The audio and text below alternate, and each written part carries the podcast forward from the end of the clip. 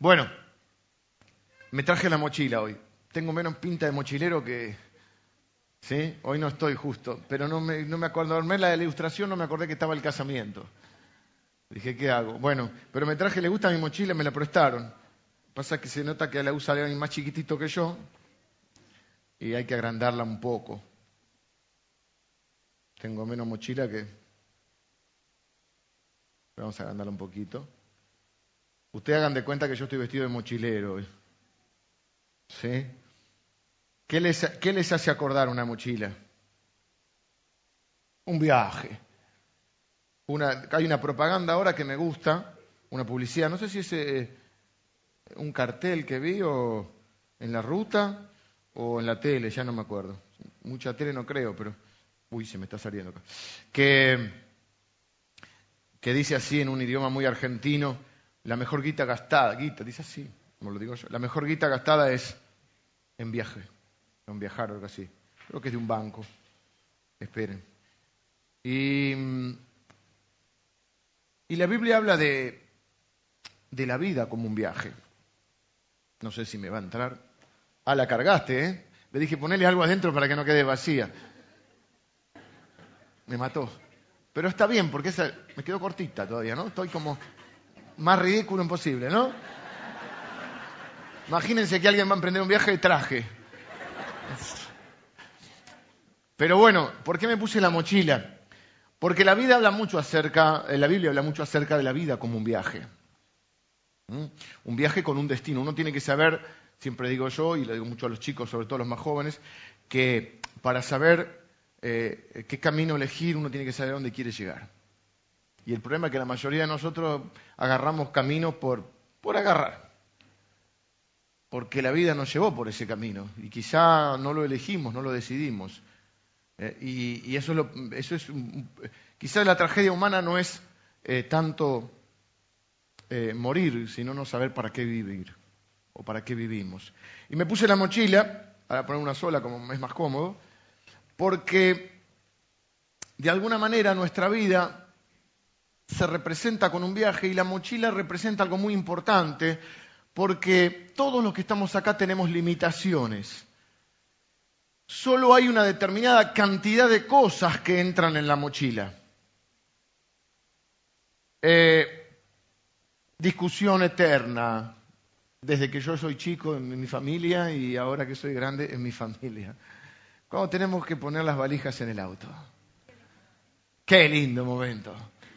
¿Eh? y cuando si nos vamos de vacaciones, vos tenés que decir, bueno, ok, un bolso per cápita, un bolso por persona. Pero las chicas de la familia tienen un bolso así. Y los chicos de la familia tenemos un bolsito, ¿no? Este, y hay una determinada cantidad de cosas que vos en un viaje, ah, no sé si, si te gusta viajar, a mí me, gusta mucho viajar, creo que te abre mucho la cabeza, ver, sobre todo si vas a lugares donde mm, convivís con gente que, es de otra cultura y de otras costumbres y ves que hay cosas que son diferentes a, a, a lo que estás acostumbrado. Pero la realidad es que hay un momento que a mí mucho no me gusta, que es hacer la valija. No me gusta hacer la valija. Eh, porque tenés que elegir qué poner y qué no poner. Y viste por las dudas. Vas a un lugar que va a ser 40 grados de calor y llevas tres pullovers. Y ocupan lugar los pullovers. Hay, una, hay tanto que vos podés poner en una valija. Hay una cierta cantidad. Por dos cosas. Por tamaño, o sea, porque no entra más. Y hay otra cosa, por peso. Porque si vos no vas con la... Bueno, ahora están las valijitas con, con rueditas. Pero si vos vas de mochilero, tiene un peso. Vos podés cargar una determinada cantidad de kilos y una determinada cantidad de cosas podés poner en la mochila. La vida, de la misma manera, vamos a poner por acá para que la recuerden. Linda mochila. ¿no? La vida, tenés una limitación de tiempo, tenés una determinada cantidad de tiempo que te ha sido asignado. No lo sabemos cuántos años, pero cada uno de nosotros va a vivir una determinada cantidad de tiempo. Tenés una determinada cantidad de energía. No todos tenemos la misma energía. Hay gente que yo admiro porque tiene una energía impresionante y, hay gente que tiene menos energía. Y tenés también una cantidad de responsabilidades, que son las que nosotros vamos a llamar hoy cargas. Pueden ser responsabilidades o cargas buenas, entre comillas, o malas. Hay cargas que son buenas, pero son cargas. Llevar adelante una familia es una carga. No que ellos son un, problema, pero son una responsabilidad. ¿Por qué digo que es una carga? Porque es una responsabilidad que te pesa. Vos sabés que tenés dos, tres, cuatro chiquitos que dependen de vos.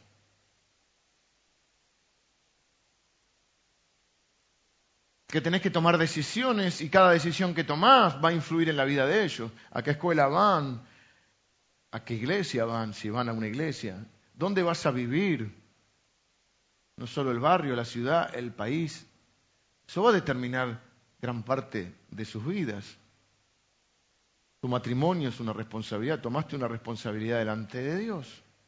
Hoy dos chicos, jovencitos, Luca, sin ese, Luca, el tanito le dio yo, porque se crió, no sé si nació en Italia, y Jimena se van a casar y van a asumir un compromiso juntos, compartir la vida. Hay responsabilidades que son buenas pero son cargas. Algunas te las pones vos y no está mal. Vos de golpe decís, voy a estudiar, voy a empezar una carrera, tengo un trabajo, es una responsabilidad. Para mí es una responsabilidad, una carga, una buena carga, pero es una carga liderar esta congregación, esta iglesia. Tengo responsabilidad. Algunos de ustedes tienen negocio. Y no solo tienen que velar por su familia, sino que quizá tienen gente que trabaja para ustedes. O sea que hay familias detrás de esa gente que en cierta manera depende de ustedes. No es su responsabilidad primaria porque cada familia tiene sus, propios líderes, el matrimonio que lidera la familia o la persona si está sola, una mujer, un hombre. Pero vos como, como, como como dueño de la, compañía o de la empresa o del negocio o como gerente de esa empresa o líder de esa empresa, vos sabés que tus decisiones van a afectar la vida de tus empleados y por ende de sus familias. Todos los que estamos acá, de una u otra manera, tenemos un grado y una cantidad de responsabilidades buenas y otras que son malas, cargas que nos ponemos que son malas. ¿Sí? Pesos que son producto de malas decisiones, pesos que son productos de, manejarnos de una manera eh, no bíblica o incorrecta en la vida. Y todos tenemos una mochila entonces que llevar. Y todos tenemos que elegir qué poner en esa mochila y qué sacar de esa mochila. A veces me toca hacer a mí con mi amada esposa y con mis hijos, y, no más o menos ya ahora estamos bien entrenados para viajar, y entonces más o menos decimos, si vamos los cuatro, y, bueno, a ver, todos llevamos un buzo, un jean, un pantalón largo, otro de, otro puesto, dos cortos, bueno, más o menos hacemos un, un plan, y todos los calzoncillos y media posible para para no lavar. Pero todos más o menos hacían. Pero si no, ¿qué te, ¿qué te toca hacer cuando vos ves que la valija no cierra? Te toca sacar. Y decís, hay que sacrificar este pullover. Pero yo no pero es que a mí me gusta, sí, pero va a ser 38 grados a la sombra. ¿eh? Te estás yendo al Caribe. Ok, tenés que elegir. Pusiste la pila. Ah, las no son solo mis hijas y mis Aquí tenemos, yo he ido muchos campamentos de la Lucila, campamentos de jóvenes, que son una semana, ¿no, Javi? Ah, las chicas venían con una valija que era. Yo digo, pero no nos vamos a vivir a la Lucila. Pero está bien, porque quieren, por las dudas, tener todo listo. Ahora, llega un momento que si tengo la pila de 10 remeras y voy tres días y tengo que sacar. Es, esta me gusta o esta no, pero esta la voy a poner con este pantalón, no sé, las chicas hacen todos esos cálculos. Y de la misma manera en tu vida tenés que decir, esta responsabilidad o esta carga no. Algunas no las podés evitar. Hay que llevar ropa interior. No lo podés evitar.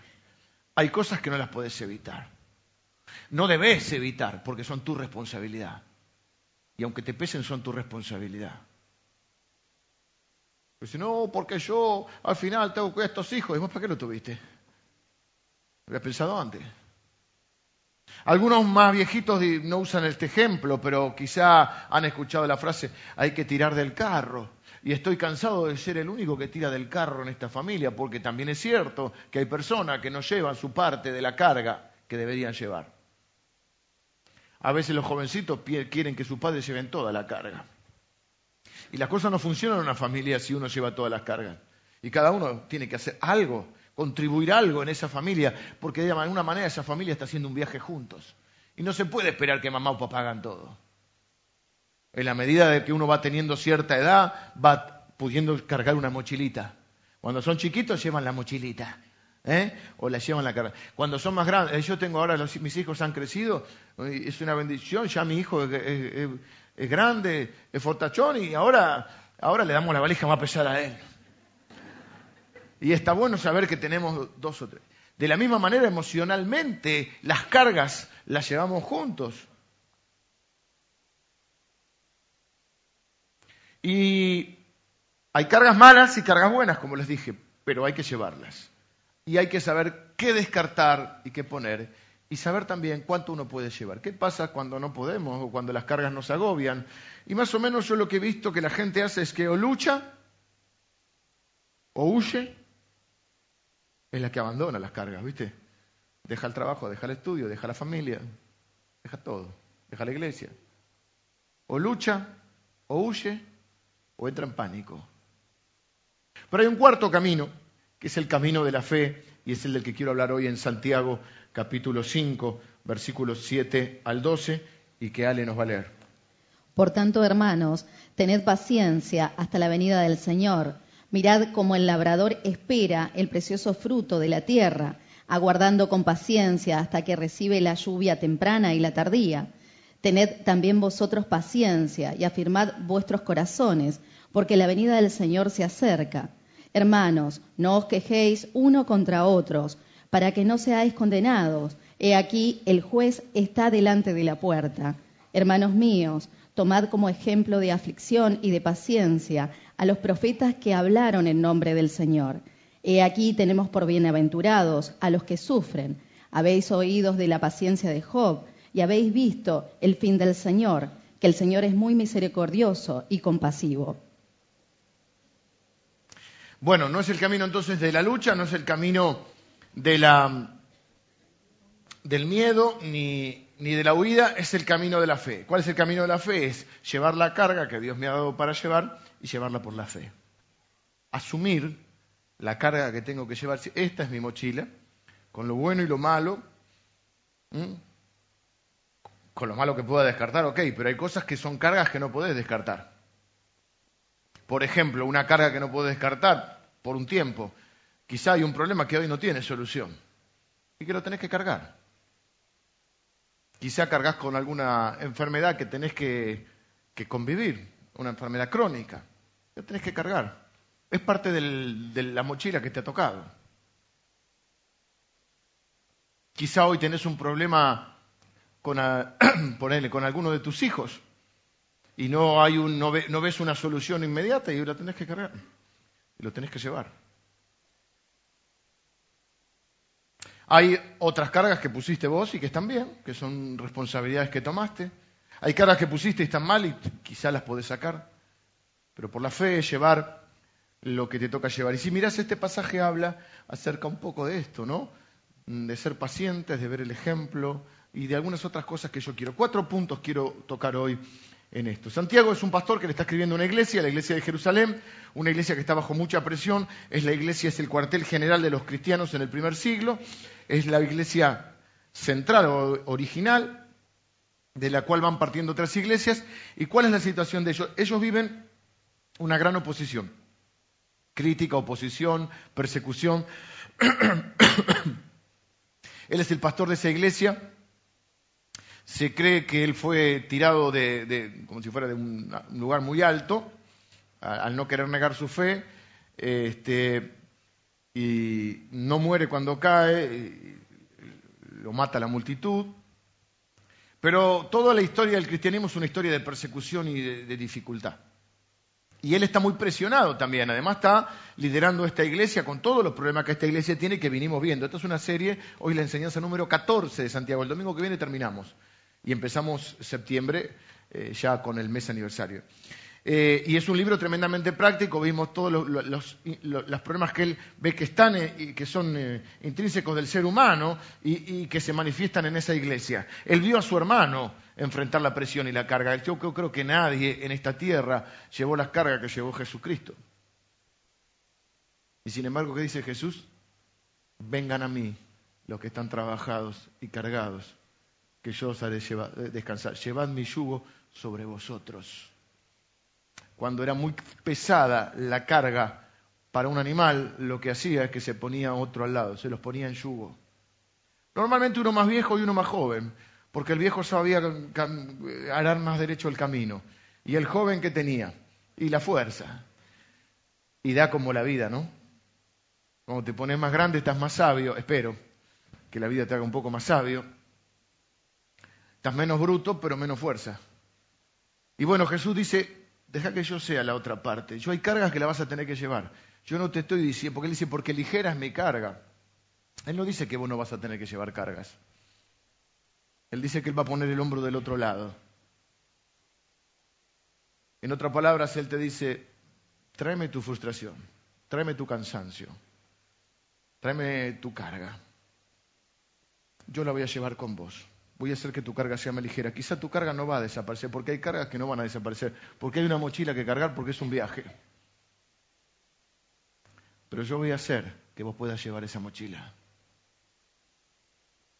Hay gente que cree que no tiene que tener cargas en la vida. si no tiene que tener cargas, tenés que ir a vivirte como el abuelito de Heidi a la, a la, montaña. Y alguna carga vas a tener, porque por lo menos te vas a tener que buscar la, la comida para ese día, ¿no? Pero esto es lo que dice Jesús. Jesús dice, tráeme tus cargas, tu cansancio, tu frustración. La vas a tener que llevar un tiempo todavía, pero yo voy a poner el hombro del otro lado. Cuatro cosas que dice aquí y que quiero ver. Lo primero, lo vamos a hacer en forma de pregunta. Número uno, ¿cómo está tu corazón? La gran idea que nos da acá es que nosotros no podemos controlar todo lo que está pasando afuera, pero sí puedo controlar ¿cómo lo voy a vivir adentro? ¿Se entiende? Hay cosas afuera que no puedo controlar. Esa es la desesperación que nos agarra. Esa es la frustración que tenemos. Por eso queremos a veces ser como Dios. Y es más, por eso mucha gente se acerca a Dios tratando de manipularlo para que Dios cambie lo de afuera. En realidad lo buscan a Dios para que Dios sea un, sirviente de uno que uno se cree Dios. ¿Y cuándo uno se da cuenta que necesita Dios? Cuando se da cuenta que no es Dios. ¿Y cuándo se da cuenta que no es Dios? Cuando hay cosas afuera que no puedes manejar, imposibilidades. Así que yo no puedo controlar todo lo que pasa a mi alrededor, pero puedo tener mucho más control de lo que pasa dentro mío. Y dice Santiago 7 y 8, ¿cómo, cómo empieza el 7 y el 8? Por tanto, hermanos, o sea, está hablando a cristianos, Tener paciencia hasta la venida del Señor. Hay personas que naturalmente son más pacientes que otras. Mi mujer es más paciente que yo. Realmente. Es más paciente que yo. Tiene mayor capacidad de soportar la presión y mantener la calma, cosa que a algunos de nosotros no nos pasa. ¿Sí? A mí me ha costado mucho mejorar un poquitito en este aspecto. Claro, creo que los años te van haciendo un poco más paciente. Si ahora me cuesta, y tengo 46 años, imagínense antes. No sé si a ustedes les pasa. Yo creo que hay dos clases de gente. Los pacientes y los que están vivos. No te voy a pedir que levantes la mano. Pero dentro de eso hay gente más paciente que otra. Ya que dice, sean pacientes. ¿Hasta cuándo? Dicen, tenés que ser paciente. ¿Hasta cuándo, Señor? Me hizo acordar, que se acuerdan de Carlitos Balá. Carlitos Balá cumple como 90 años. Carlitos Balá decía un que decía, mamá, ¿cuándo nos vamos? Y no te acuerdas cuando eras chico, te llevaba, ahora no tanto, no sé si me pero te llevaban a hacer una visita, algo, y decía, mamá, ¿cuándo nos vamos? Eh, eh, esto este, este momento era insoportable para uno, ¿no? ¿No le ha pasado de chico? Bueno, entonces dice, hay que ser paciente. Bueno, soy paciente, ¿hasta cuándo? Hasta la venida del Señor. Y algunos dicen, no, no, por eso algunos que son impacientes dicen, el Señor viene pronto, viene pronto. Y el Señor viene pronto, sí, Jesús dijo, ciertamente vengo en breve. Y una iglesia dice, amén, ven Señor Jesús, pero ya pasaron dos mil años. Vamos Jesús, Jesús no es lento, es paciente. ¿Y saben por qué? Porque dice que retrasa su venida por amor a las personas, para salvar a más personas. Así que Jesús viene pronto, pero ese pronto pueden ser otros dos mil años. Ese pronto pueden ser doscientos mil años. ¿Qué soy yo? Soy exagerado y sé. No sé, no sé cuánto. Y si alguien te dice que sabe, esa es una buena razón para no seguirlo porque es un mentiroso o un ignorante. Se forman religiones, sectas, grupos que salen a, anunciar que tienen el día de la venida del Señor cuando la Biblia dice que nadie sabe ni el día ni la hora. O sea que es una contradicción en sí misma. Si alguien dice ser de Dios, no puede saber nunca ni el día ni la hora. Claro, hay señales que nos indican que el tiempo se acerca. Y sí, pero yo también pienso, en la Segunda, Primera Guerra Mundial, ¿no habrán pensado, esto es el final, viene el Señor? Cuando hay terremoto, obviamente las cosas se van complicando y evidentemente la venida del Señor se acerca. Y sí, se acerca, pero ¿cuándo es? No sabemos. Y ahí dice, tengan paciencia. ¿Hasta cuándo, Señor, tengo que tener paciencia? Hasta que el Señor venga. Uh. Así que vivimos por fe y no por vista. Pero ¿cuál es lo bueno de esto? Que nosotros confiamos en que Jesús va a regresar y tenemos que perseverar. Vamos a poner así, hasta que el Señor venga, ¿qué quiere decir para vos y para mí? Porque si viene dentro de 200 mil años, ¿Qué si? O de dos mil, o cien. Si viene dentro de cien, muchos de nosotros no lo vamos a ver desde acá, ¿no? Entonces, ¿qué es lo que me está diciendo? Tengan paciencia hasta que estén cara a cara con el Señor. No sé si Él viene antes o vos te vas primero, pero hasta que estés cara a cara con el Señor. Es decir, durante todo el viaje. Tengan paciencia. La paciencia en la Biblia, ustedes saben que es una mezcla de coraje, perseverancia, eh, aguante. Por ejemplo, cuando la Biblia dice corramos con paciencia la carrera que tenemos por delante, otras versiones dice corramos con perseverancia, y hay una versión más moderna, no, no sé, más actual, que dice corramos con aguante, y justo en Argentina aguante tiene otro sentido, ¿no? Corramos con aguante la carrera que tenemos por delante. ¿Hasta cuándo? Hasta cuando estés cara a cara delante de Él. Y puedas escuchar o decir, Señor, he corrido la carrera, he mantenido la fe, he peleado la batalla. Esa es la paciencia de la que habla. Esa es la perseverancia, esa clase de, coraje que tenemos. ¿Y qué es lo que nos ayuda? ¿Qué es lo que nos ayuda? Nos ayuda la mirada puesta en el horizonte, el destino final. Es que yo, viste, cuando vos vas cargando la mochila, no sé si te ha pasado de ir caminando a algún lado y te perdiste, pero en un momento encontraste el camino y dices, bueno, ¿y, qué es lo que te ayuda? decir, faltan cuatro cuadras, faltan diez, falta un kilómetro. Vos sabés, Ahora, ¿cuál es el desánimo más grande? Cuando no sabes ni para dónde va. Cuando no encontraste el camino. Ahora, hermanos, usted y yo nos tenemos que predicar a nosotros mismos, yo me estoy predicando a mí mismo hoy y decirte, Leo, las cosas llevan tiempo. Por eso pone un poco el ejemplo Jesús de la agricultura, del yugo. Y, y Santiago se hace eco de todas las palabras de Jesús y dice, Mirad como el labrador espera el precioso fruto de la tierra, aguardando con paciencia hasta que reciba la lluvia temprana y la tardía. También nosotros tengamos paciencia y afirmemos nuestros corazones, porque la venida del Señor está cerca o se acerca. Las cosas llevan tiempo. Los que somos más viejitos acá lo entendemos esto. Entendemos que lo, es más, lo que realmente vale lleva tiempo. Pero vivimos en el mundo más en el momento, en la historia del mundo más impaciente de toda la historia. Yo pensaba el otro día, eh, antiguamente, en la época mismo de Jesús, se levantaba. Jesús se levantaba. Ya ir al baño, los baños antes no quedaban dentro de la casa, así que no sabe dónde tendría que ir al baño. No podía prender la hornalla o la pava eléctrica. Yo tengo una pavita eléctrica. O el microondas. ¿Y no te parece que tarda ya el microondas? Y lo pones y está... 35 segundos. ¡Vamos! Y abrís la ducha, si otro día damos gracias a Dios, y abrís la ducha y sale el agua calentita. Hoy se cortó la luz por mi barrio. Yo me tenía que levantar a bañar y le puse una bombita para que salga más agua. me voy a tener que bañar. Volvió. Y ya pensaba, y el portón eléctrico, y la pava, ¿cuánto hace que no prendo la pava? Decir que era de día, porque ya, este, si me o sea, ya casi que hay cosas que no podemos. Entonces vivimos en el mundo más impaciente, en la historia, estamos en el más impaciente de la historia. Los que tenemos algunos años acá, hemos vivido sin muchas cosas que hoy no podemos vivir, pero por ejemplo, el Internet. Cuando vos te pasaste a 18 megas, 32 millones, ¿viste que es la velocidad? Algunos me miran diciendo, bueno, no importa, que Dios los bendiga, los ayude. Cuando vas a la casa de alguien, llámese tu mamá, que por ahí no se actualizó tanto con los megas, y la compu está lenta.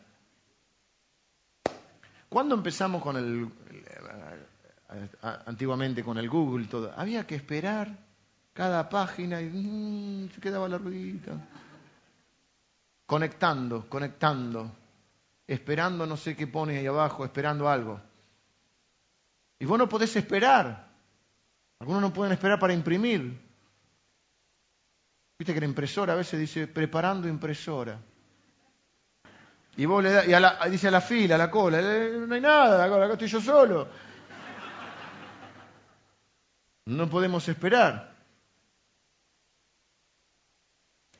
Nuestra iglesia es como un campo y cada uno de ustedes va a dar fruto.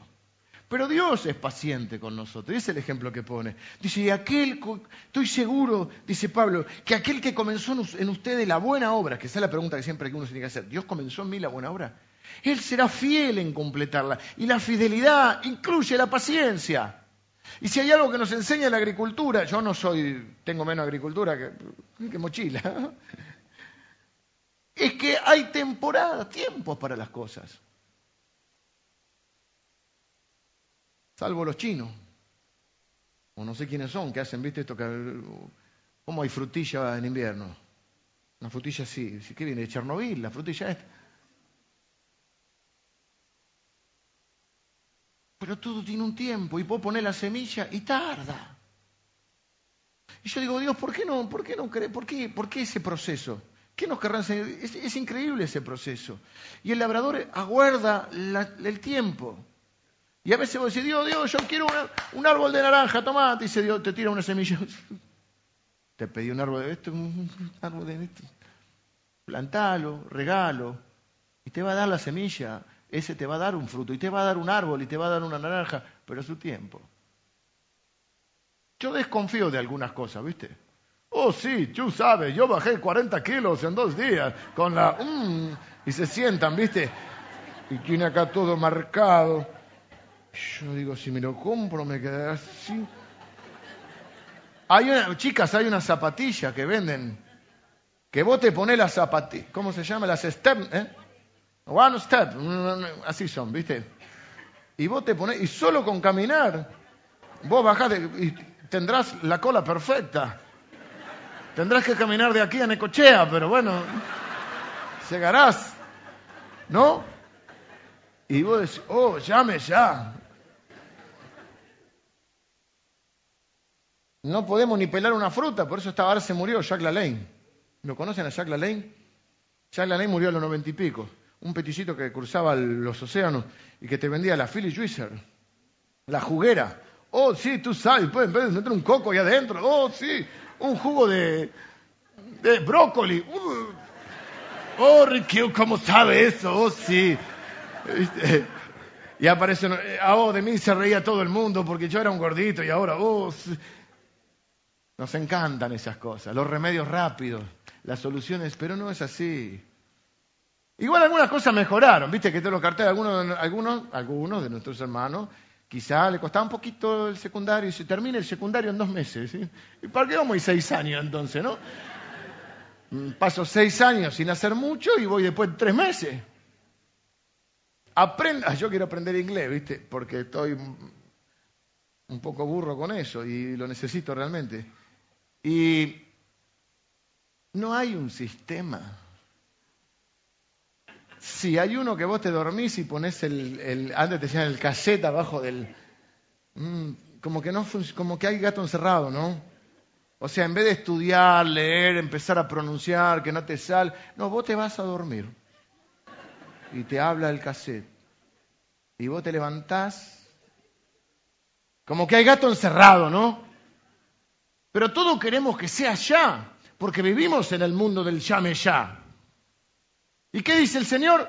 No, dice, sean pacientes, miren cómo es la agricultura. ¿Querés, ¿Querés comer una buena naranja? Tenés que, bueno, ahora puedes ir al mercado central, pero si no, tenés que sembrar la semilla. Ese es el ejemplo que le da. Y en tu vida lo mismo. La gente dice, ay, qué suerte que tuviste, a uno a otro, qué suerte, tus hijos te salieron bien. No, los hijos no te salen bien o mal, los hijos hay que criarlos, hay que educarlos, hay que hablar con ellos, hay que escucharlos, hay que amarlos, hay que abrazarlos, hay que alentarlos, hay que corregirlos. No es que un hijo te sale bien o te sale mal. ¿Qué lo pusiste en el microondas y el pibe creció? No es llame oh, si tú quieres un hijo, dale el jugo de brócoli y él será fuerte. No, tenés que darle de comer, tenés que ver qué come, qué hace, quiénes son sus amigos, qué le pasa, cómo está en su corazón. Los hijos no te salen bien, no te salen mal. Pueden tener su personalidad cada uno, no son iguales, no tenemos una fabriquita para que ni, queremos, debemos respetar sus individualidades, pero uno es un trabajo, es una carga hermosa porque es el trabajo más lindo que yo tengo, criar a, mis dos hijos, pero es una, está dentro de la mochila que llevo en el viaje de la vida, la que yo elegí llevar. Hay otras cosas que tengo que cargar y que no elegí. Y ahí dice, las puedes llevar por las, puedes huir, luchar, tener pánico o llevarlas por la fe.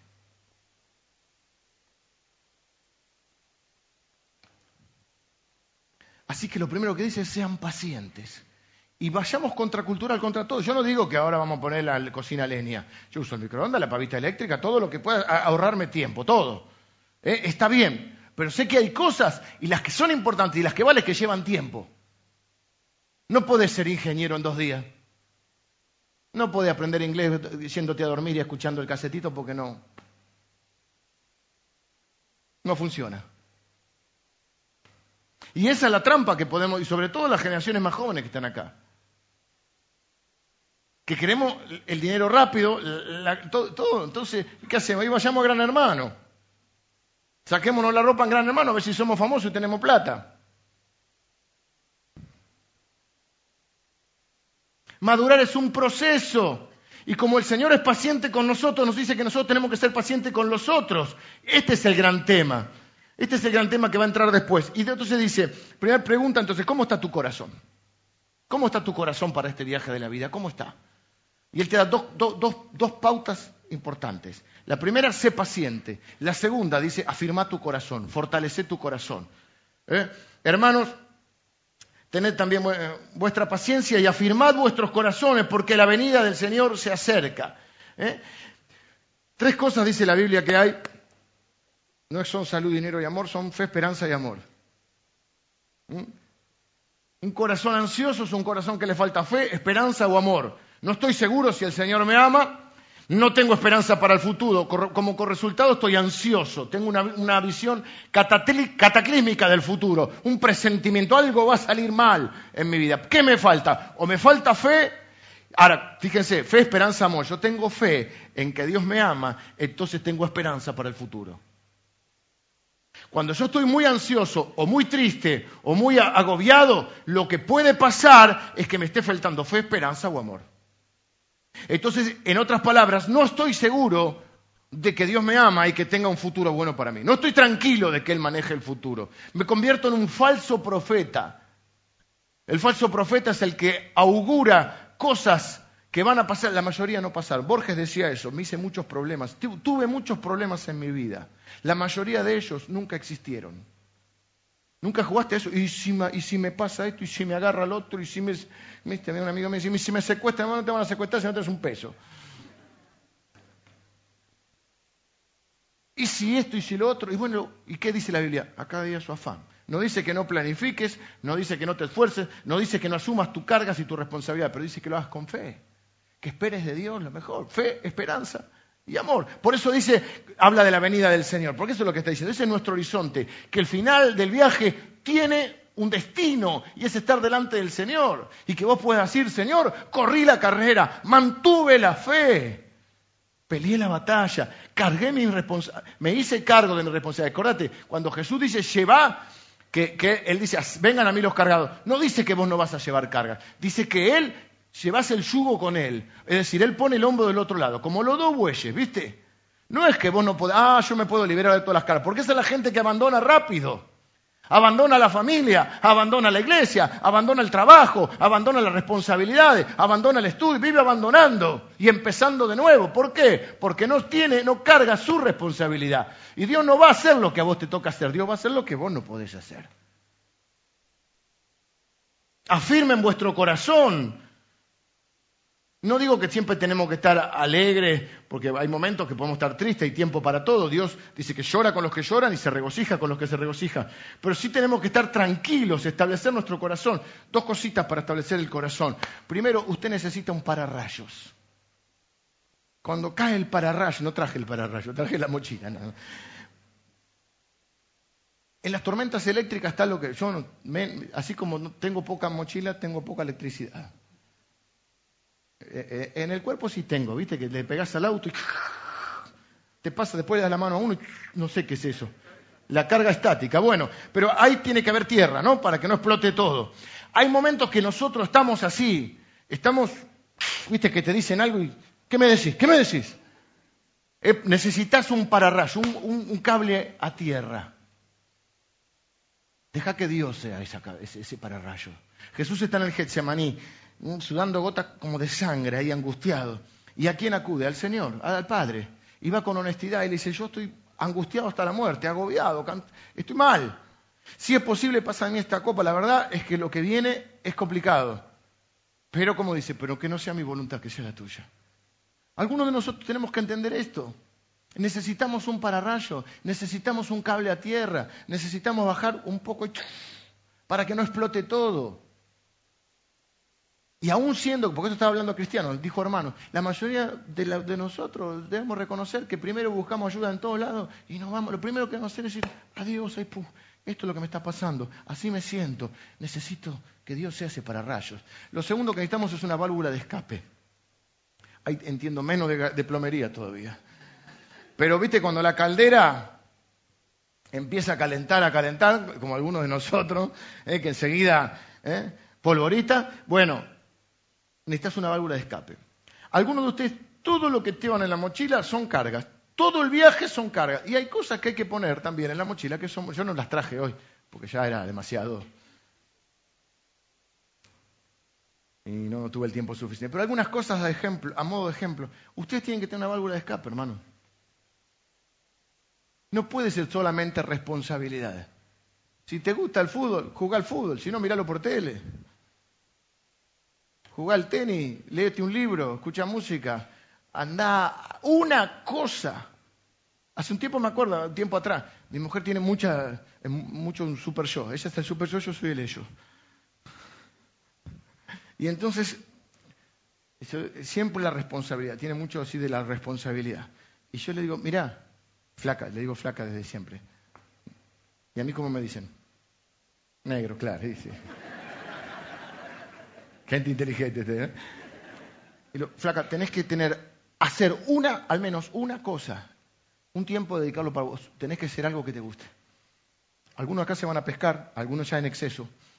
Es una válvula de escape, no es, una, no, es, una, no es un escapismo. Es diferente un escapismo que una válvula de escape, ¿sí? Escapismo cuando yo no quiero asumir mis responsabilidades. Entonces evado. El que va el sábado a la noche y, queda tirado en el piso ¿eh? De tanto que tomo. Eso es un escapismo. Necesitamos una válvula de escape piadosa y aceptable. Pero algo tenéis que hacer.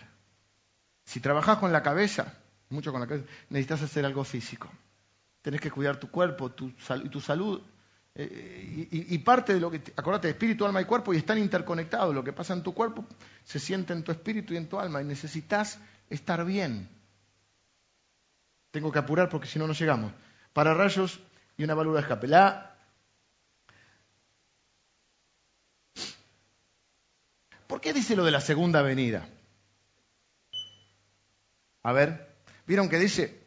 Sean pacientes. ¿Hasta cuándo tengo que ser paciente? ¿Hasta mañana? ¿Hasta un ratito? No, no, hasta la segunda, o sea, hasta, hasta que está. ¿Saben por qué dice esto? Piénsenlo conmigo. Cuando las cosas van bien, hoy, por ejemplo, tenemos el casamiento ahora, se casan estos chicos, a las doce y media entra la novia, así que yo tengo que terminar como sea. Cuando las cosas van muy bien, y yo te pregunté, ¿cómo te va? Bien, me acabo de recibir, me saqué el, eh, iba a decir el PRODE, no, sé si existe mal el PRODE. ¿El Kini 6 existe todavía? No se hagan. vamos, vamos, vamos. Sí, ¿no? Creo que sí, dice uno. O me, me caso hoy, o me voy de viaje, o... Y yo te digo, ¿querés que venga el Señor mañana? Que espera un poquito. Cuando éramos jóvenes, que decíamos? Que el Señor no venga, queremos que vengas, pero espera un poco. Ahora, si vos, pongámonos dramático, si vos viniste del médico hoy y te dio un mal diagnóstico, si te quedaste sin trabajo, si tu novia o tu novio te dejó, y yo te digo, ¿cuándo querés que venga el Señor? Y que venga el Señor ahora y terminemos con todo. ¿O no? Terminemos con todo. Somos, tendemos, yo pienso, ¿eh? esto no, sé si es bíblico, pero es un pensamiento que le comparto. Yo creo que tendemos a ser más conscientes y, anhelantes de la venida del Señor cuando nos va mal. ¿No? ¿Se entiende? Cuando te va bien, sí, espera un poquito, Señor. Pero cuando va mal, dice, sí, Señor. Entonces, como eso le está yendo mal ahora, dice, tranquilo, que el Señor va a venir y va a estar todo bien.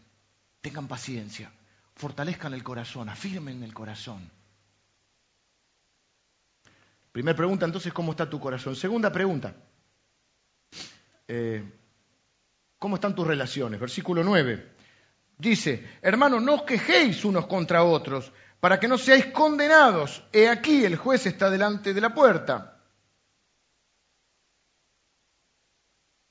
Eh, esa falta de paciencia no la tenemos solo con las cosas, también la tenemos con las personas. Y normalmente, dice acá, habla de las quejas, a medida que tu carga aumenta, tenés menos paciencia. Por lo menos a mí me pasa eso. ¿Viste? Cuando estás muy presionado, no tenés paciencia. Y te preguntan, ¿cómo te fue? Y no, me pregunté. Y otro día, que estás bien, tranquilo, te preguntan cómo te fue hoy, y dices, oh, mi amor, me fue re bien, y te lo encontré con él. Pero a medida que la presión y la carga es mayor, la paciencia disminuye. Y entonces, como él sabe que están viviendo un momento así,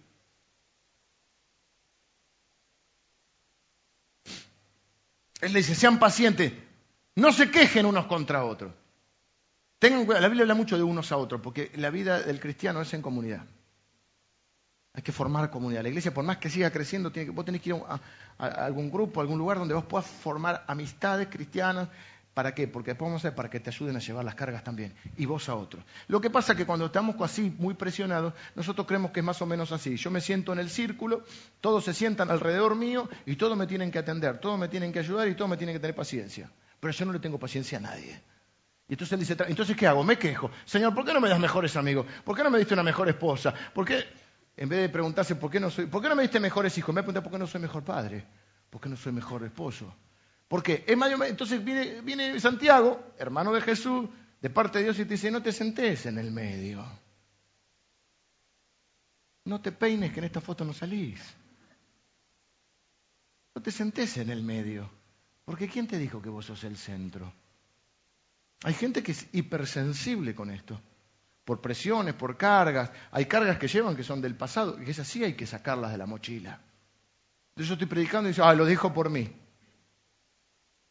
Somos 700 personas acá. ¿Te parece, che, llevarme todo el mensaje para decirte algo a vos? Que vos sientas que Dios te está hablando es otra historia y eso es bueno. Eso es bueno. Eso quiere decir que estás receptivo a la palabra y que Dios te está hablando.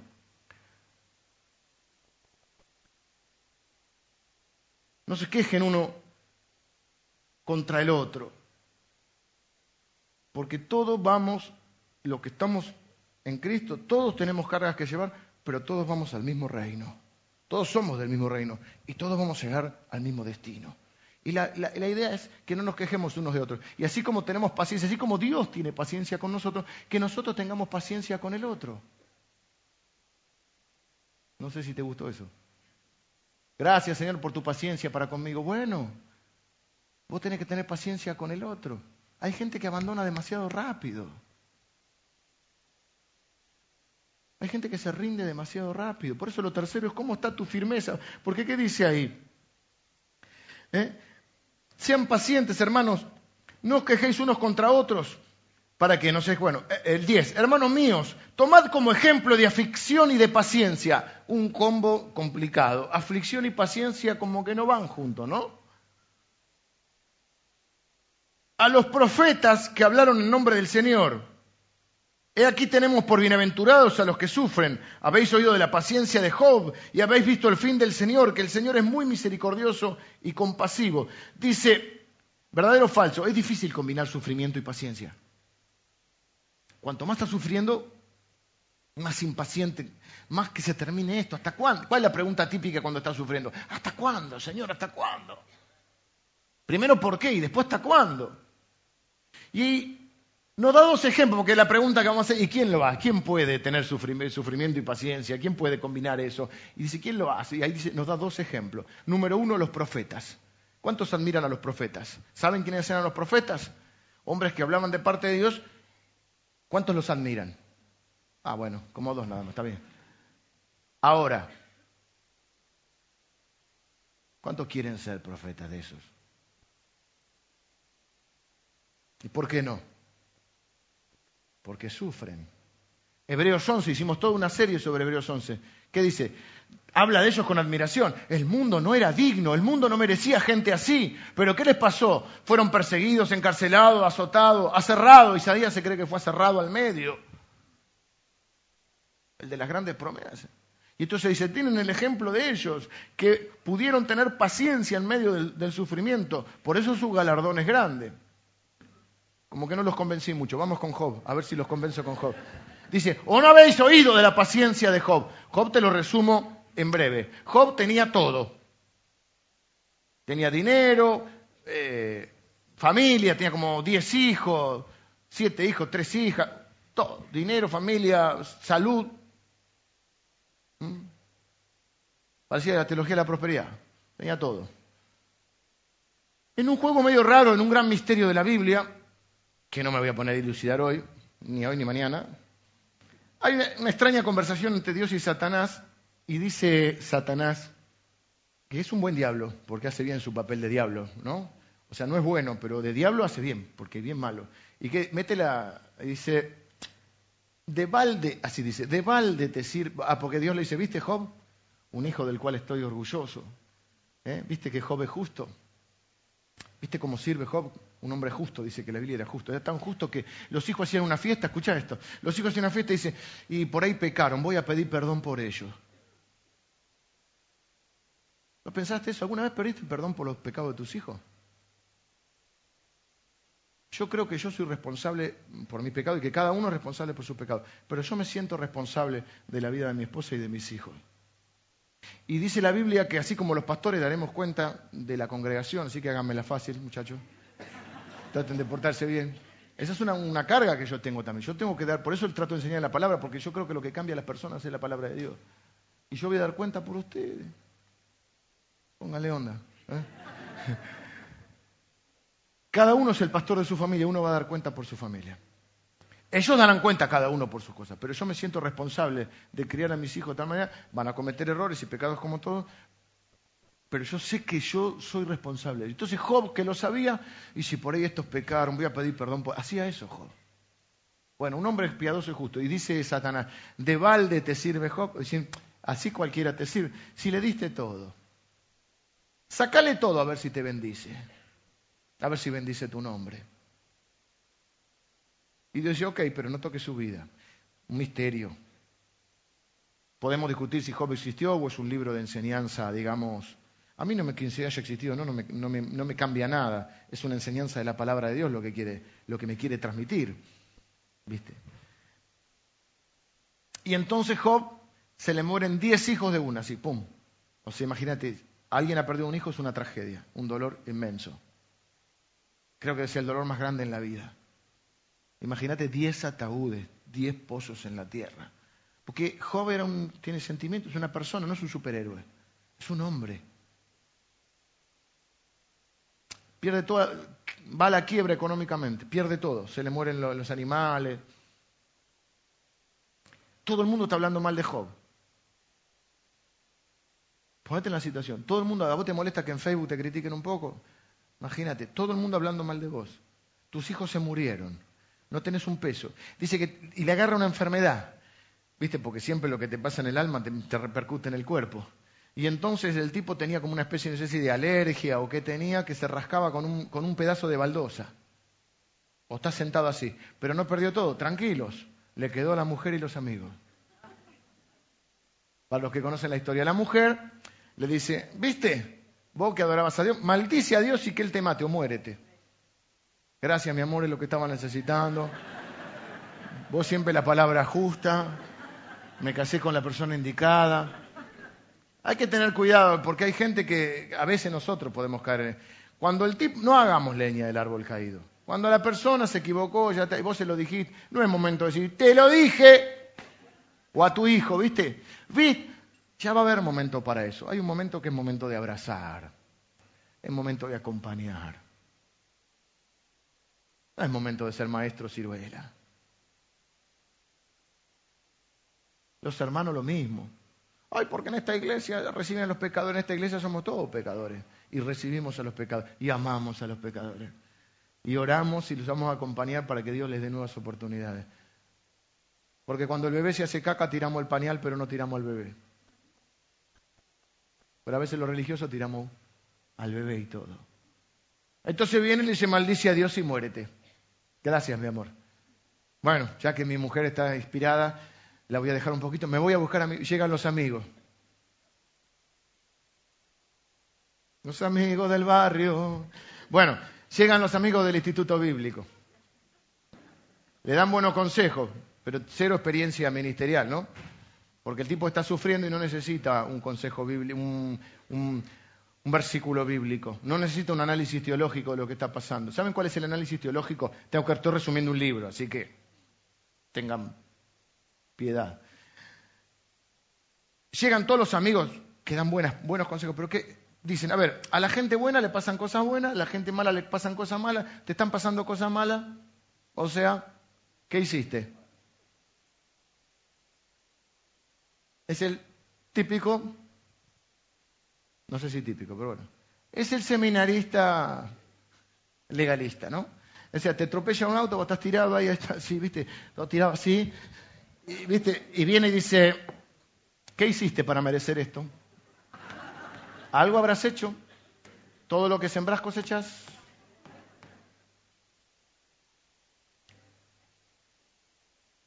Básicamente, esos eran los amigos de Job.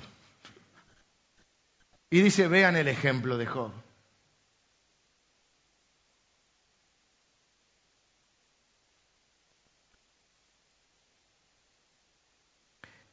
hay algo bueno de Job. Con todo lo que le pasó, dice la Biblia que nunca pecó Job. Ahora, si uno lee el libro, Job habla con Dios, discute con Dios, lucha con Dios, pero lucha para entender lo que está pasando, pero no reniega de Dios, no abandona a Dios, no le da la espalda a Dios, no se queja de Dios. Job tiene firmeza. Job es un hombre perseverante. Y hay una diferencia entre luchar un poquito con Dios y negar a Dios. Y algunos cuando les pasa algo ya, Dios no existe, Dios no me quiere. Pero hay que perseverar para ver los propósitos de, Dios. Nos gusta el libro de Job porque sabemos cómo termina. ¿Y cómo termina? Termina bien. A mí me gustan las películas que terminan bien. Yo, ustedes ya saben que a mí no me gustan las películas con final abierto. Se van caminando y ¿qué pasó? El otro día te quedaste dormida. Qué raro, ¿no? Se me pone acá, me dice, ¿cambio? No, estoy viendo. Uy, una película que a mí me aburre. Y al rato se durmió y ya me enganché yo. Y estoy viendo una película que no quería ver. Y el otro día no sé cuál es que estaba viendo, no quiero perder tiempo ahora. De golpe terminó. Te pone la musiquita. A veces las películas argentinas tienen eso también, ¿viste? Y se va caminando uno por ahí, y aparece una tortuga. Final abierto. A mí me gusta la que termina bien, que el chico se queda con la chica, se casa. Después no te muestran cuando se casan, pelean, viste, la piba engorda un poco, el flaco también, la casa es un desastre, los pibes son insoportables. Te muestran el beso final en el muelle. Es como la boda. Hoy tenemos la boda, ¿no? Ahora doce y media. Le digo, pues se pueden quedar a ver la boda si quieren. El tema no es la boda, el tema es el matrimonio. Uno dijo, me voy a casar con vos, deja de amenazarme. El tema es el matrimonio. Y hay gente que persevera poco y no ve el propósito de Dios. Yo digo, cuando yo empecé a ser pastor de esta congregación, tenía 33 años, la edad de Cristo, creo que por eso me crucificaron algunos. Pero bueno, los bendecimos en el nombre de Jesús también. Pero hubo gente que me esperó. Algunos de ustedes me esperaron. Y yo cometí mucho, sigo cometiendo, y algunos siguen esperando. Pero un poquito crecimos. ¿Por qué? Bueno, porque hay que tener paciencia. Le tenemos que tener paciencia. A tu mujer le tiene que tener paciencia. A tu esposo le tiene que tener un poco de paciencia. A tus hijos le tiene que tener paciencia. Porque un día van a ser lo que todos esperan que sean, pero lleva tiempo. Porque el que comenzó la obra es fiel en completarla, pero es un proceso. Dios te salva en un momento, en un instante, pero la conversión es un proceso. Y así como vos estás en proceso y necesitas la paciencia de Dios, el otro también está en proceso. Pero hay gente que no persevera, deja muy rápido todo, empieza una carrera, da mal un examen y deja no persevera. Dejan, hay gente que está es abandónica, está acostumbrada a darse por vencido. Deja la carrera, deja eh, la familia, deja el trabajo, deja de congregarse, deja, deja, deja. Y las cosas llevan tiempo y lo que cuesta es lo que realmente vale. Y quizás si lo esperás, quizás si lo esperás, al pastor, al hermano, al que sea. Quizá ves el propósito de Dios, ves la obra de Dios en su vida. Yo como pastor soy, así como Palermo le decían el optimista del gol, yo soy el optimista de la gente, si no me toca dedicar otra cosa. Si yo no tengo, yo tengo que tener fe en Dios, tengo que tener fe en la gente. Si yo no creo que la gente puede cambiar, me tengo que dedicar a otra cosa. Si no, no me desgañitaría cada domingo eh, predicando largo como predico. ¿Para qué? Para darte la palabra de Dios. Porque yo tengo expectativa y esperanza y fe que la palabra de Dios te va a hacer crecer, madurar y que vas a cambiar y mejorar tu vida. Si no, me dedico a otra cosa. Si la gente no cambia, me dedico a otra cosa. Yo sé que no cambia, que nuestra única esperanza es la palabra de Dios y el Espíritu Santo. Pero si no, me tengo que dedicar a otra cosa. Y entonces viene uno, es como cuando Jesús le dice, Cuenta la parábola de que, viene, el, labrador y ve un árbol que no da fruto y dice, sí, vamos a, cortarlo. ¿Y qué dice? Viene el dueño de la finca. ¿Y qué dice el labrador? Dame un año más. Dame un año más que lo voy a regar, lo voy a cuidar, lo voy a abonar. Si el año que viene no da fruto, lo cortamos. Esta parábola es fantástica para predicarla. Hay un momento determinado que vas a tener que rendir cuenta. Hay un momento que se acaba. Dios es lento para ella, tiene infinita, tiene, eh, tiene mucha paciencia. Pero en un momento se termina. Las oportunidades en un momento se acaban. O sea, no jugues con Dios, ¿ok? En un momento va a venir y el árbol se va a cortar. Pero qué lindo que Jesús dice, dame un tiempo más. Quizás Jesús está diciendo hoy de tu vida, dame un tiempo más, Señor. No lo cortes todavía, va a dar fruto. Y yo tengo que tener esa postura. Y cuando hay alguno de ustedes que pide, porque a veces viene alguno a pedir la cabeza de otro, porque no tiene ni fe la paciencia. Y entonces yo le digo, yo no tengo problema, yo te doy la... Pero si yo cortamos la cabeza de él, tengo que cortar la cabeza de todos. Entre ellas la tuya.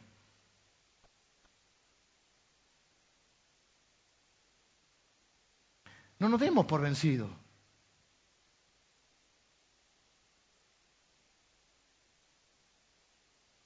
Porque esos dice que son los que verán el fin del Señor, verán el fin, al fin que Dios es compasivo y misericordioso. Solo los que perseveran, hay un montón de promesas que son solamente para los que perseveran. No estoy diciendo que nunca hay un momento para el cambio, hay momentos para el cambio. Y yo no juzgo a nadie en este lugar. Y hay veces que hay matrimonios que no han funcionado y no han funcionado. Y hay veces que hay amistades que no han funcionado. Y a veces uno está en una iglesia y no funciona la cosa. Y si yo el día de mañana siento que fracaso en algo y que, Dios me lleva a un cambio, tengo que cambiar. No estoy diciendo que no. Nada de lo que decimos es, es- es- es una ley. Estamos pensando juntos la palabra de Dios. Quizá hay motivos bíblicos para un montón de decisiones que tomamos. Pero sí también es cierto que vivimos en un mundo, con esto que decíamos, de que todo ya y todo rápido, donde a veces abandonamos muy rápido. ¿Se entiende? No estamos haciendo una ley de que no se puede cambiar y que solamente abnegadamente hay que esperar. No, no, hay momentos que hay que hacer cambios en la vida, tomar decisiones, ser valientes y seguir las convicciones que Dios ha puesto en nuestro corazón.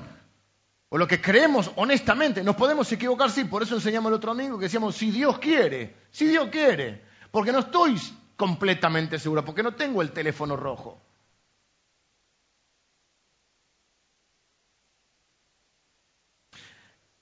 A mí me gusta que Jesús sea firme. Jesús dijo, vengo en breve y yo estoy tranquilo que Él no va a cambiar de idea. Él me dijo, nunca te dejaré ni te abandonaré. Menos mal que Él es firme. Menos mal que mantiene su palabra. No podríamos confiar en un Dios que no mantiene su palabra. Por eso después les dice ahí, y es la cuarta y última pregunta, ¿cómo está tu boca? No tu boquita, tu boca. Porque dice, tomad como ejemplo, de- ah, les quiero decir algo más de Job y termino. Job, ¿qué decimos todos los que conocemos Dios? Al final Dios le devolvió todo. Recuperó todo. Eh, bueno, igual cargas tuvo que llevar. Porque los hijos que murieron no los recuperó.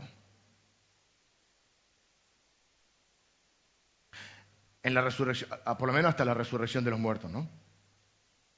Yo calculo que habrá muerto con esa fe del reencuentro. Sí, le dio otros hijos, pero los hijos no se cambian como si sí, los zapatos se te rompen, te compra otro, los hijos no. Y un hijo no reemplaza a otro hijo. Y a los hijos no los recuperó. Y se le murieron diez. Por eso la perseverancia, ¿hasta cuándo es? Hasta que el Señor venga. Porque cuando Él venga, no habrá sufrimiento. Porque los muertos resucitarán. Entre ellos sus hijos. Y aquí tenemos por, bienaventurado- por bienaventurados a los que sufren. Había habido la paciencia de Job, había visto el fin del Señor, que el Señor es muy misericordioso y compasivo. Para ver ese fin hay que ser perseverante. Pero sobre todo, hermanos míos, no juréis ni por el cielo, ni por la tierra, ni por ningún otro juramento, sino que vuestro sí sea sí y vuestro no sea no, para que no caigas en condenación. Aquel- el, tema del juramento no me voy a meter específicamente, pero sí me importa esta última pregunta. ¿Cómo está tu corazón? ¿Cómo está qué? ¿Tus relaciones? ¿Cómo está tu firmeza? ¿Y cómo está tu boca? Lo último. No me voy a meter si se puede jurar o no se puede jurar. Lo que está diciendo es que vos seas un hombre creíble con tu boca. Que no te haga falta jurar. Chiquito. Te lo juro por mi vieja. Lo que está diciendo es que tengas cuidado con lo que decís. Y que seas una persona creíble. Estamos hablando de vivir por fe. Tenés cargas, tenés responsabilidad, tenés que ser creíbles. Y yo creo que está hablando mucho acerca de lo que vos te comprometés. Por eso dice no juréis y que tú sí sea sí, que tú no sea no. Si vos te comprometés a llevar una carga, llévala. Y si vos te comprometés a hacer algo, llévalo. A mí me encanta la gente responsable. Me gusta trabajar con gente responsable. Saber que si yo le encargué algo a alguien, estoy tranquilo de que lo va a hacer y no, viste cómo es. Por la duda vamos a controlarlo porque este capaz que no viene. La gente confiable es la gente que su sí es sí y su no es no. La gente que tiene firmeza, la gente que tiene convicción y la gente que tiene palabra. Hace muchos años, un pastor que quizá en algún momento lo vaya a invitar también, pastor muy grande, me contó esta historia en lo privado que me, fascinó. Es un pastor también que ronda los 80 años. Siempre me gustó juntarme con gente más grande. Creo que uno puede aprender mucho de ellos. Venga los músicos que termino con esto. Eh, él tenía en su congregación un hombre de trabajo, un italiano, diríamos nosotros un tanito, como el tanito que se casa ahora. El italiano no era un hombre muy, muy ilustrado. Yo no recuerdo ahora, no quiero decir, pero ah, creo que apenas si sabía leer. Pero el hombre se convirtió al Señor y fue un hombre con una gran fidelidad a Dios. Y él leyó que no se podía jurar. Después podemos discutir, o sea, no, es el punto hoy. ¿Por qué la Biblia habla del juramento? No, no es que nos vamos a meter ahora a ser los teólogos de eso, sino quiero venir al ejemplo. Él tenía esa convicción. Si, estaba equivocado o no es otro tema. Él tenía la convicción de que para agradar a Dios no tiene que jurar. Le sale salir, le sale, ya lo conté alguna vez, pero el público se renueva, lo llaman para ser testigo en un juicio. El Tano va a declarar. Y le querían hacer poner la mano sobre la Biblia para jurar. Dije, no, yo soy cristiano, no puedo jurar. Y menos voy a poner la mano en la palabra en la Biblia. No, juro. Para ser testigo tiene que jurar. ¿Cómo no va a jurar? Una discusión tremenda. Lo van a ver al juez, el secretario del juez. Y le dice, mire, acá tenemos un testigo que no quiere jurar porque dice que él es cristiano. Y que la palabra de Dios dice que no hay que jurar y él no va a jurar. ¿Saben qué dijo el juez? Tómele declaración igual, es el único que va a decir la verdad. Eso es testimonio. Ayer me vi la posta de... Me vi todo, los Juegos Olímpicos, todo. 400 por 4, o sea, cuatro mujeres corrían 400 metros cada uno y se pasan el, el testigo o el testimonio. Acá hablamos de correr la carrera, ¿no? Eso es el testigo. Ese es el legado. Que una persona tenga palabra. Y cuando vos le decís a tu hijo que no mienta, él tiene que ver que vos no mentís. Que cuando vos le decís a tu hijo que trate bien a su hermana, que vos tratás bien a su esposa, a tu esposa que vos sos una persona de palabra. Y que si vos decís sí, es sí. Y cuando decís no, es no. Con argumentos, con razón. Y cuando te comprometes a algo, lo haces. No está hablando, hoy no ponemos si jurar, no juramos. No, está diciendo, ¿cómo está tu boca? Vivir por la fe significa también saber que el compromiso que haces lo cumplís. Y si no, no lo haces. La Biblia dice, no prometas si no vas a cumplir. No prometas si no vas a cumplir. Había una propaganda que decía, una publicidad que decía que un nombre es lo más valioso que uno puede tener. Y cuando nacen nuestros hijos buscamos los nombres y le ponemos nombres, ahora se usan nombres raros, ¿viste? Porque tienen significados. Nadie le pone Judas al pibe. Al perro por ahí, ¿viste? Pero... Hay más Davides que Saúles en nombre, ¿no? Entonces, ¿qué le pusiste? Le puse, ¿qué significa? Significa en quechua guerrero poderoso. Buscas un significado. Yo quiero hacerte esta pregunta. ¿Qué significa tu nombre para la gente? Cuando la gente dice Leo Cornou, cuando la gente dice Lili Weissel, cuando la gente dice Emilio Sausik y nadie lo puede escribir, lo dice nomás. ¿Qué significa? ¿A qué le refiere en su mente? Es una persona honesta, es una persona comprensiva, es una persona amable, es una persona seria, es creíble, es confiable, es un chanta, es un mentiroso, está flojito de papeles, ¿eh? es medio como desprolijo. Con la platita, mm, ¿qué significa tu nombre? Que tú sí sea sí, tú no sea no. Sé creíble. eso te da autoridad para después poder hablar del Señor. ¿Sabes cuánta gente dice, "Mm"? bueno, yo te voy a contar algo mío, un poco avergonzante, pero verdad, cuando yo era muy joven, yo venía chiquito a la iglesia con mis padres, y en un momento de la vida uno no llevó, yo no llevaba una vida muy, muy elogiable, muy cristiana, que digamos. Entonces, por ejemplo, venía a la iglesia y yo no podía cantar. Porque eso que cantaba no era lo que yo vivía.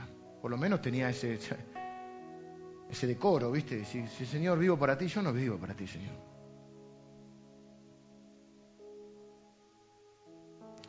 Entonces yo, en mi vida normal, diaria, yo no decía que era cristiano. Porque tenía esa conciencia de no hacer quedarlo mal al Señor. No poner en vergüenza al Señor.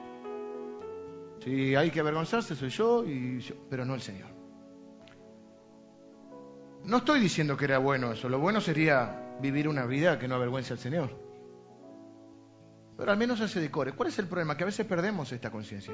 Y algunos vivimos hablando del Señor, pero no vivimos como el Señor quiere que vivamos. Y la gente dice, porque uno no se da cuenta, porque uno es ciego a algunas cosas de uno mismo. Y la gente dice, este me habla del Señor y este no me pagó. Pagame y después háblame del Señor. Este me habla del Señor y no me cumplió el trabajo. Cumplime. Este me habla del Señor y llega todos los días tarde, me roba porque llega una hora tarde todos los días, me roba una hora de la que yo le pago. Este me habla del Señor, pero no cumple su palabra. Y llevar el testimonio es eso. No es que hable todo el día del Señor ni que sea Flanders. Pero que tengas una vida con autoridad, una autoridad espiritual. Dios respalda eso. ¿Cómo está tu corazón? ¿Cómo están tus relaciones? ¿Cómo está tu firmeza? ¿Y cómo está tu boca?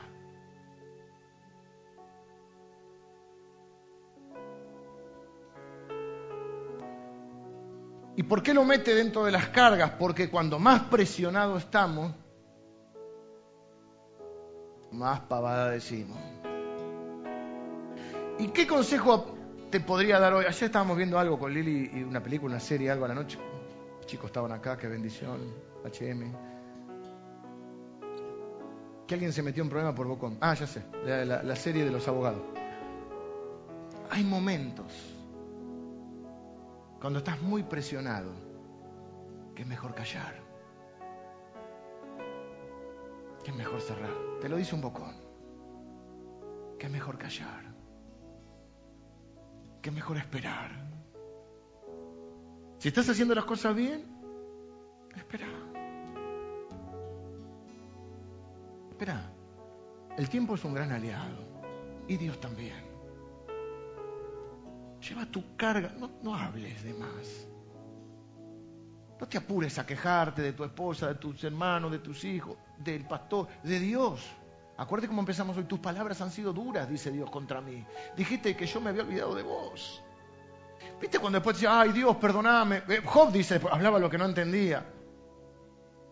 No te encontraste muchas veces hablando lo que no entendías. Y aparte haces compromisos que no podés cumplir. Y prometés cosas que no podés cumplir porque estás desesperado. Calla. Busca el pararrayos. Busca el cable a tierra que es el Señor. ¿Ves qué sabiduría para la vida la palabra de Dios? Termino con esto. Jesús llevó una carga pesadísima. Nadie en la historia del mundo llevó una carga tan pesada. Estaba devastado, estaba sangrando, llevaba una cruz romana. ¿eh? Una cruz física y una cruz espiritual él estaba llevando, la cruz del mundo. Ninguna carga es compatible con eso. Y cuando él tomó la cruz, fue firme y fue perseverante hasta el final, pero en un momento se cayó. Se cayó, no daba más. Y hubo uno que estaba ahí. Llevó la, la cruz del Señor. ¿Cómo se llamaba? Simón. Claro que no nos vamos a comparar con Jesús. Solamente quiero decirte algo.